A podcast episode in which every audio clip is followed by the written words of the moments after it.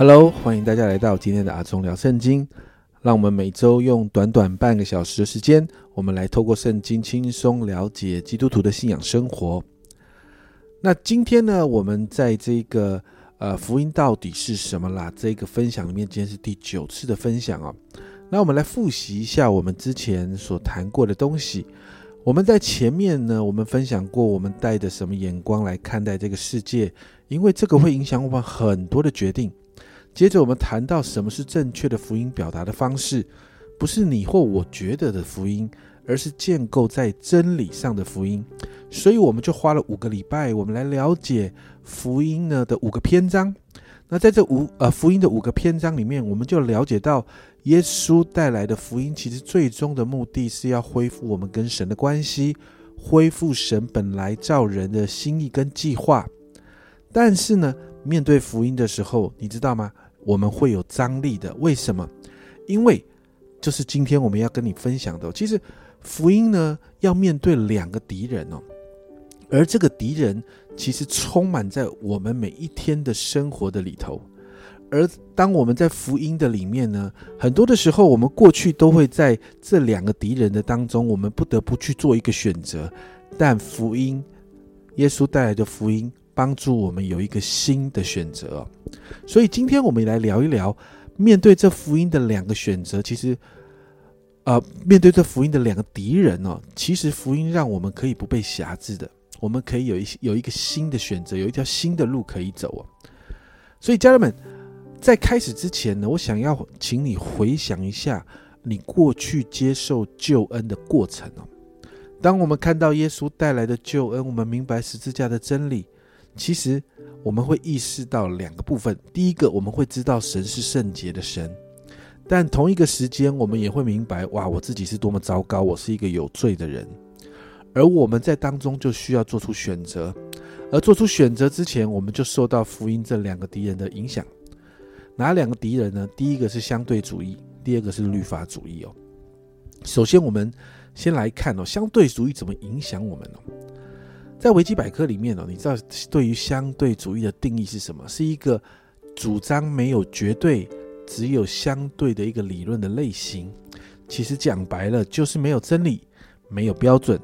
而更有趣的是呢，就算遇见了福音呢，这个敌人还是不断的影响我们的生命跟选择哦。保罗很清楚知道这这样的事情会发生哦，就算我们信了耶稣之后，这样的事情会发生哦。罗马书第五章的十九到二十一节，保罗这样说：因着一个人的悖逆啊，众人就成为罪人；照样因一人的顺从，众人也成为义了。律法本是外天，叫过犯显多。只是罪在哪里显多，恩典就更显多了。就如罪叫啊罪作王叫人死，照样恩典也借着义作王叫我们啊叫人因信我们的主耶稣基督得永生哦。那这里谈到什么？这里谈到的是我们称义是因为恩典的关系。那保罗就很清楚就谈到恩典。那你知道吗？谈到恩典，我们就会来面对这个相对主义的敌人。为什么？因为相对主义就是没有真理跟标准，所以啊，如果我们的信仰系统呢建立在这样的一个想法当中的时候，我们就会把耶稣带来的恩典变成一个没有真理的恩典。我再讲一次，当我们在相对主义的想法里面的时候，我们就会把耶稣带来的恩典变成一个没有真理的恩典。也就是，既然是恩典，就不需要对神有信心。所以呢，慢慢就会带出一个符合这一个没有信心的行为，也就是忘了耶稣为了我们的恩典所付上的这个很大的代价，然后我们就会无限上纲的，反正不管我怎么做，反正神都会赦免我。而这样的事情不断的无限上纲之后呢，你就发现基督徒就没有了成圣的概念，我们就会忘记神是圣洁的神。所以在罗马书六章一节，保罗太清楚人会发生这样的事了，所以保罗在这里他这样说：这样怎么说呢？我们人我们可以人在最终叫恩典显多吗？你看保罗好非常清楚的哈。刚才提到，当人遇到救恩的时候，我们会意识到神的圣洁，而相对主义就让我们很容易忽略那一位圣洁的神。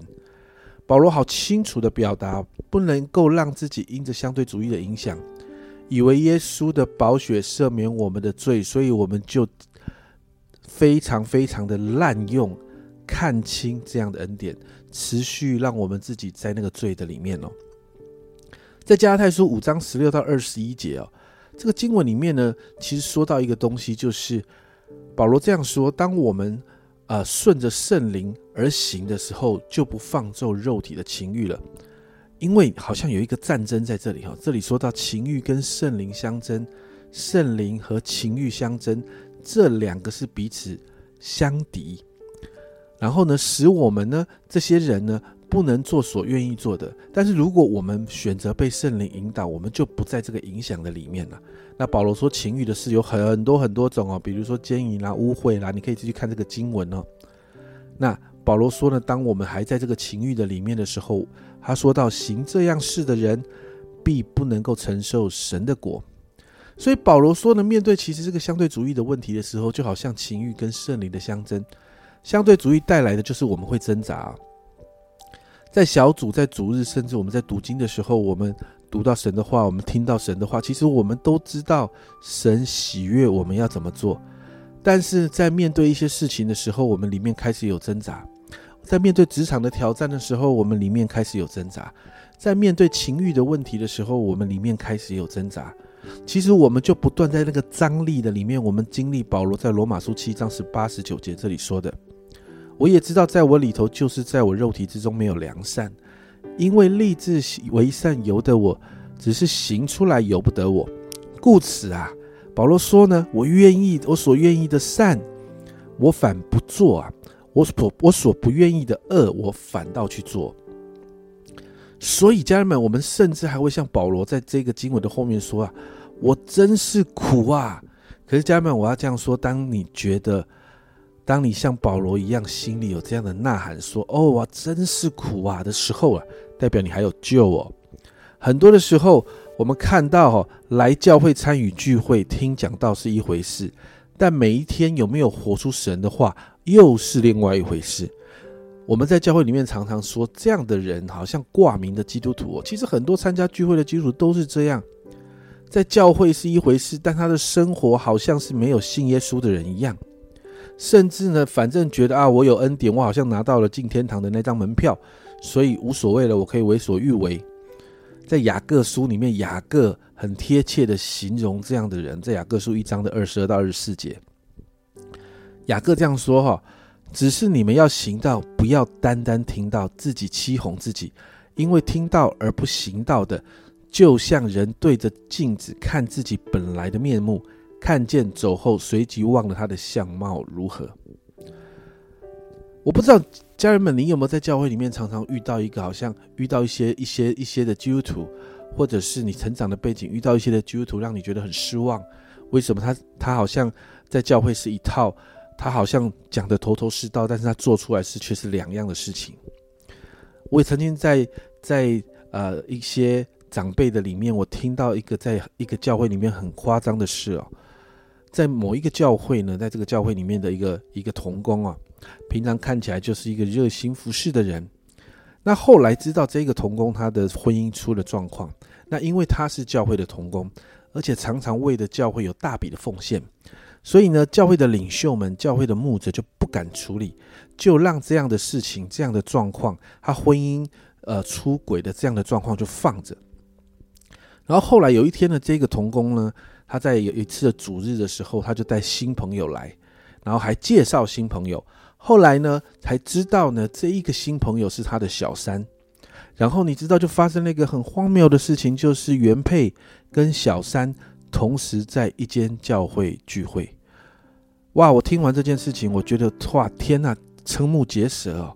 但家人们，这就是一个很明显的例子，这个真理的标准不在这个童工身上，也不在这个教会里面。人就按着自己的方式跟做法来运作，你就发现罪并没有除去，反而直接就在神的殿中显明啊！家人们，这是相对主义所带来的影响。如果我们不处理、不面对，你就会在教会里面看到持续有这样荒谬的事情发生。家人们，这是福音面对的第一个敌人。你会发现，其实不小心他就会带来很严重的后果。第二个，福音第二个敌人，这也是一个很很厉害的敌人哦，叫做律法主义哦。我们刚才分享是钟摆的另一端，那现在分享的这个福音的另外的这个敌人，在钟摆的另外一端哦。在这个敌人的里头，我们会发现看很多看起来是非常非常好的人，非常好的呃非常属灵的基督徒哦。那很多看起来很不错、很属灵的基督徒，最常面对的就是这个律法主义的影响。那什么是律法主义呢？律法主义谈的就是宗教化，是没有恩典的真理。认为啊，我要称义需要我们的行为，甚至。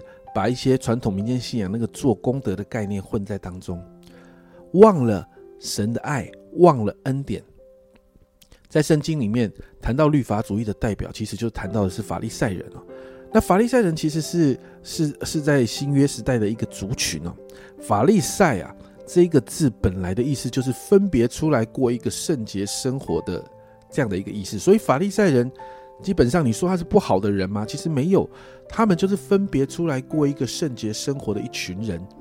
只是法利赛人他们做过头了，他们为了要过一个圣洁的生活，为了要守住神的律法，他们排除异己，他们自以为意，他们过一个刻板严肃的生活，甚至他们有一套的宗教的术语，他们徒有敬虔的外貌，但是却失去了实际上内心的实质。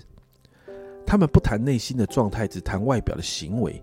他们在外面看起来绝对是一群很好很好的基督徒，他们严格的守着神的律法跟规定。但你会发现很讽刺的是哦，这样的人竟然是在耶稣服侍的生平当中，耶稣最主要要对付的一群人。在路加福音十八章的九到十四节这里记载了一个呃很有趣的事情啊。这里说到，耶稣向那些仗着自己是异人、藐视别人的，就是这群法利赛人，设一个比喻啊，说有两个人上殿上殿里去祷告，一个是法利赛人，一个是税吏。税吏在当时是大家觉得他们是不好的人哦。那确实，当时很多的税吏会多收税，然后纳为己用啊。那经文说呢，法利赛人站着自言自语的祷告说：“神啊，我感谢你，我不向别人勒索，不义奸淫。”也不像这个税吏，我一个礼拜进食两次，凡我所得的，我都捐上十分之一。哇，很不错呢！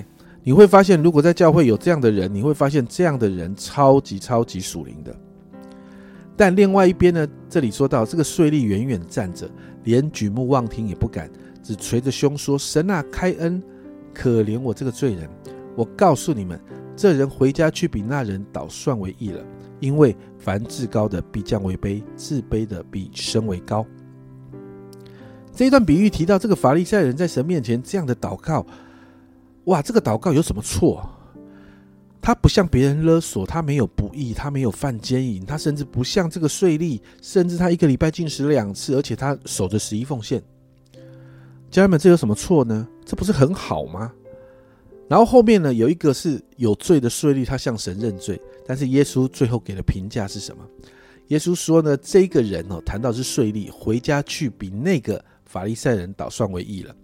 因为凡自高的必降为卑，自卑的必升为高。这个法利赛人到底出了什么问题？回答这个问题之前，我想问你一个问题哦，你仔细想一想，你觉得？家人们，仔仔呃仔细听啊！你觉得你觉得要先称义才可以成圣，还是先成圣才能称义呢？我再问一次，仔细听啊！你觉得要先称义才能成圣，还是你得先成圣才能够称义？你的选择是哪一个呢？我想我先不回答这个问题，我们回到这个法利赛人的身上。法利赛人最大的问题就是要靠着自己的行为来称义，他们严格的守着律法。换成现在的状况，也就是我们在教会里面严格的要做一个好基督徒，严格的要求别人也要跟我们一样。所以，对我们自己常常检讨，常常对我们自己有审判、反省、定罪，然后对别人也做一样的事情。而且最厉害的就是用神的话来指责跟定罪别人。所以法利赛人的模式很明显的是，他要先成圣，他才能称义。保罗也曾经说他自己是法利赛人哦，在腓立比书三章四呃的四到十一节哦，保罗很很很可以很骄傲的这样说。保罗说：“其实我也可以靠肉体啊，若是别人想他可以靠肉体，保罗说我可我可以我更可以这样靠了。”保罗说：“他第八天受割礼，他是以色列族便雅利敏支派的人，他很纯种哦，他是希伯来人所生的希伯来人哦。就律法说他是法利赛人，就热心说他是逼迫教会的。”就律法上的义来说，保罗说他是无可指责的。但最后你看到保罗说呢，先前与他有益的，但现在因着基督当作有损的，万事对保罗都是有损的。后面这里说，保罗说呢，我因以认识耶稣基督呢为至宝，我已经为他丢弃了万事，看作粪土，为要得着基督。然后后面呢？保罗就继续谈到，他说他认识他因为信神而来的义啊，他认识基督，晓得他复活的大能，然后效法耶稣的死，好让他自己也可以从死里复活。你就会发现，保罗过去在法利赛人的这样的一个里面的时候，最后他经历神看见、看亲眼见到见到耶稣，然后被福音更新后的他，他发现一件事。用行为来称义这件事情是行不通的。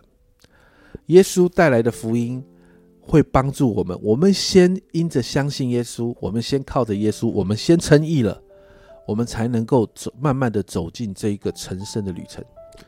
所以这也就回答我刚才在问大家的问题：你觉得是先称义才能够成圣，还是先成圣才能够称义呢？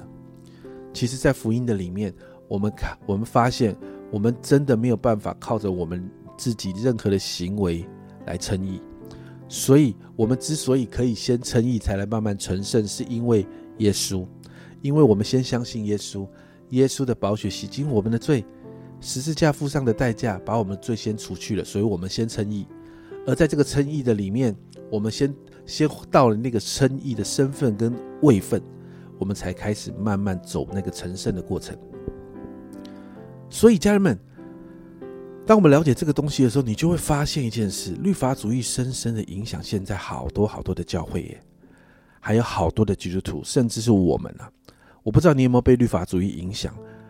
我不知道你会不会常常觉得，我需要做一些什么事情，我才能够在得救这得救的这件事情上面，帮助救恩可以完成。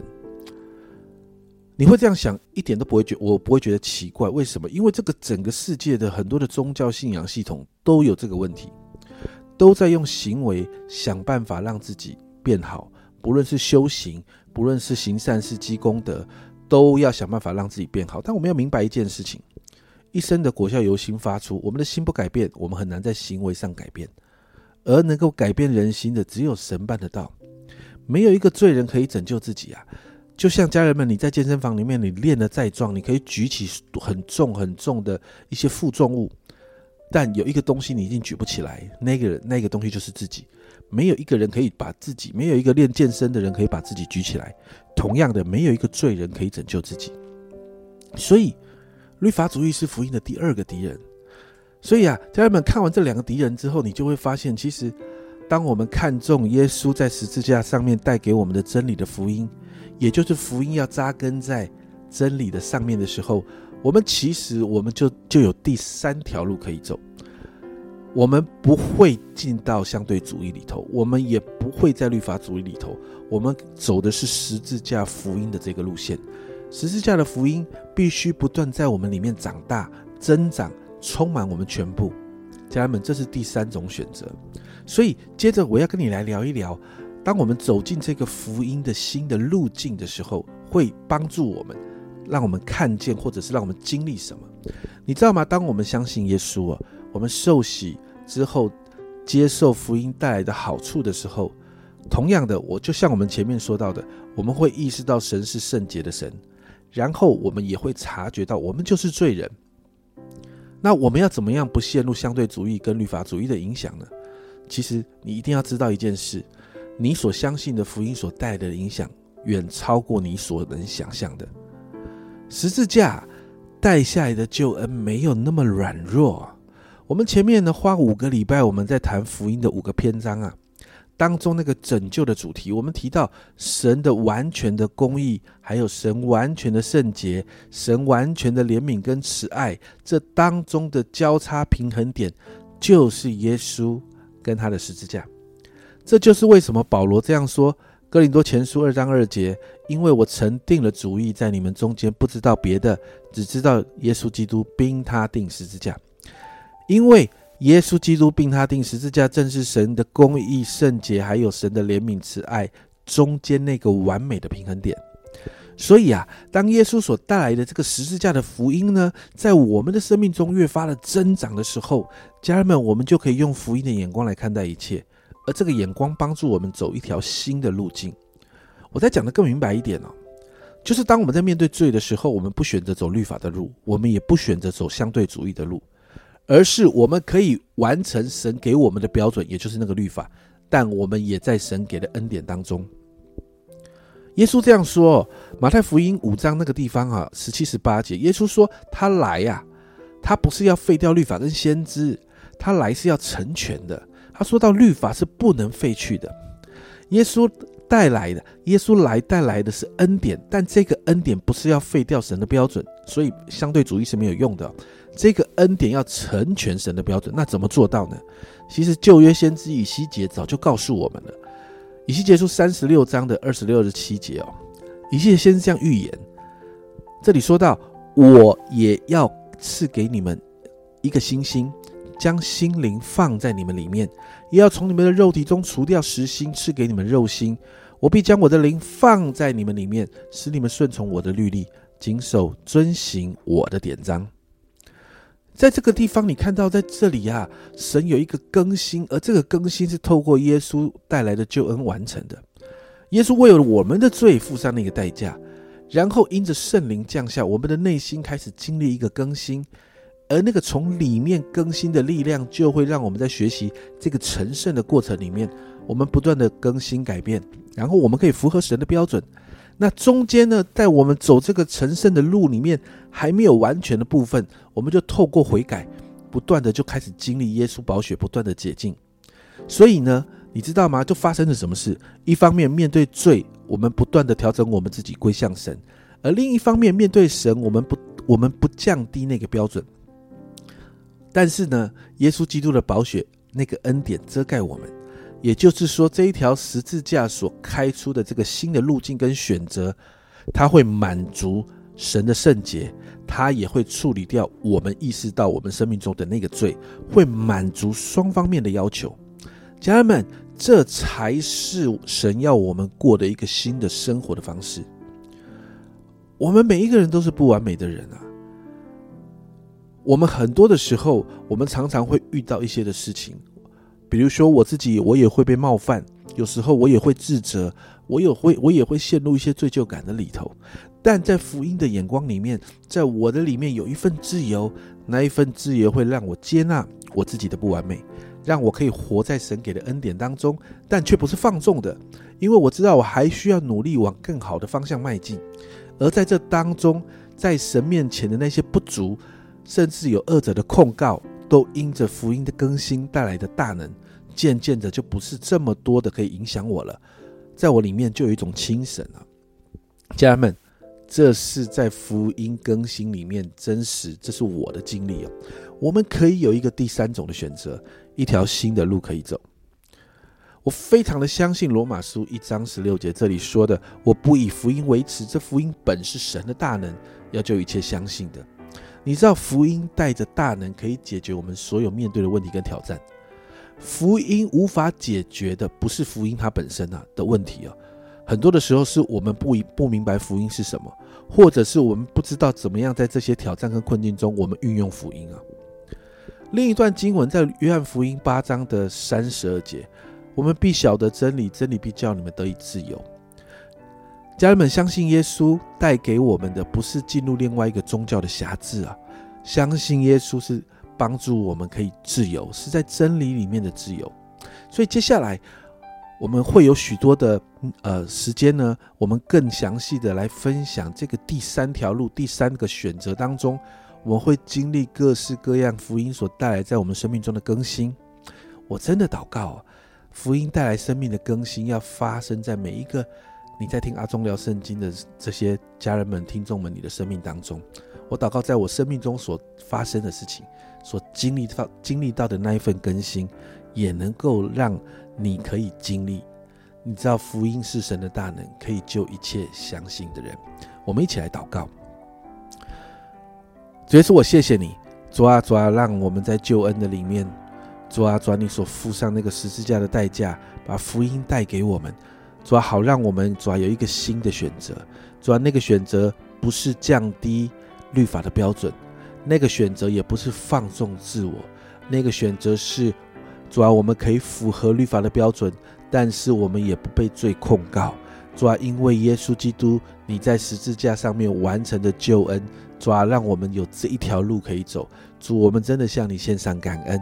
主啊，我真的祷告，主啊，主啊，开始我们进到这个福音更新的分享里面的时候，主啊，我祷告福音的大能开始要不断不断的进到我们里面，主啊，对付我们的生命，主啊，开始把帮助我们把我们的眼目调整在你的面前，我们每一个人的生命开始经历福音的大能，主啊，进到福音更新里面来。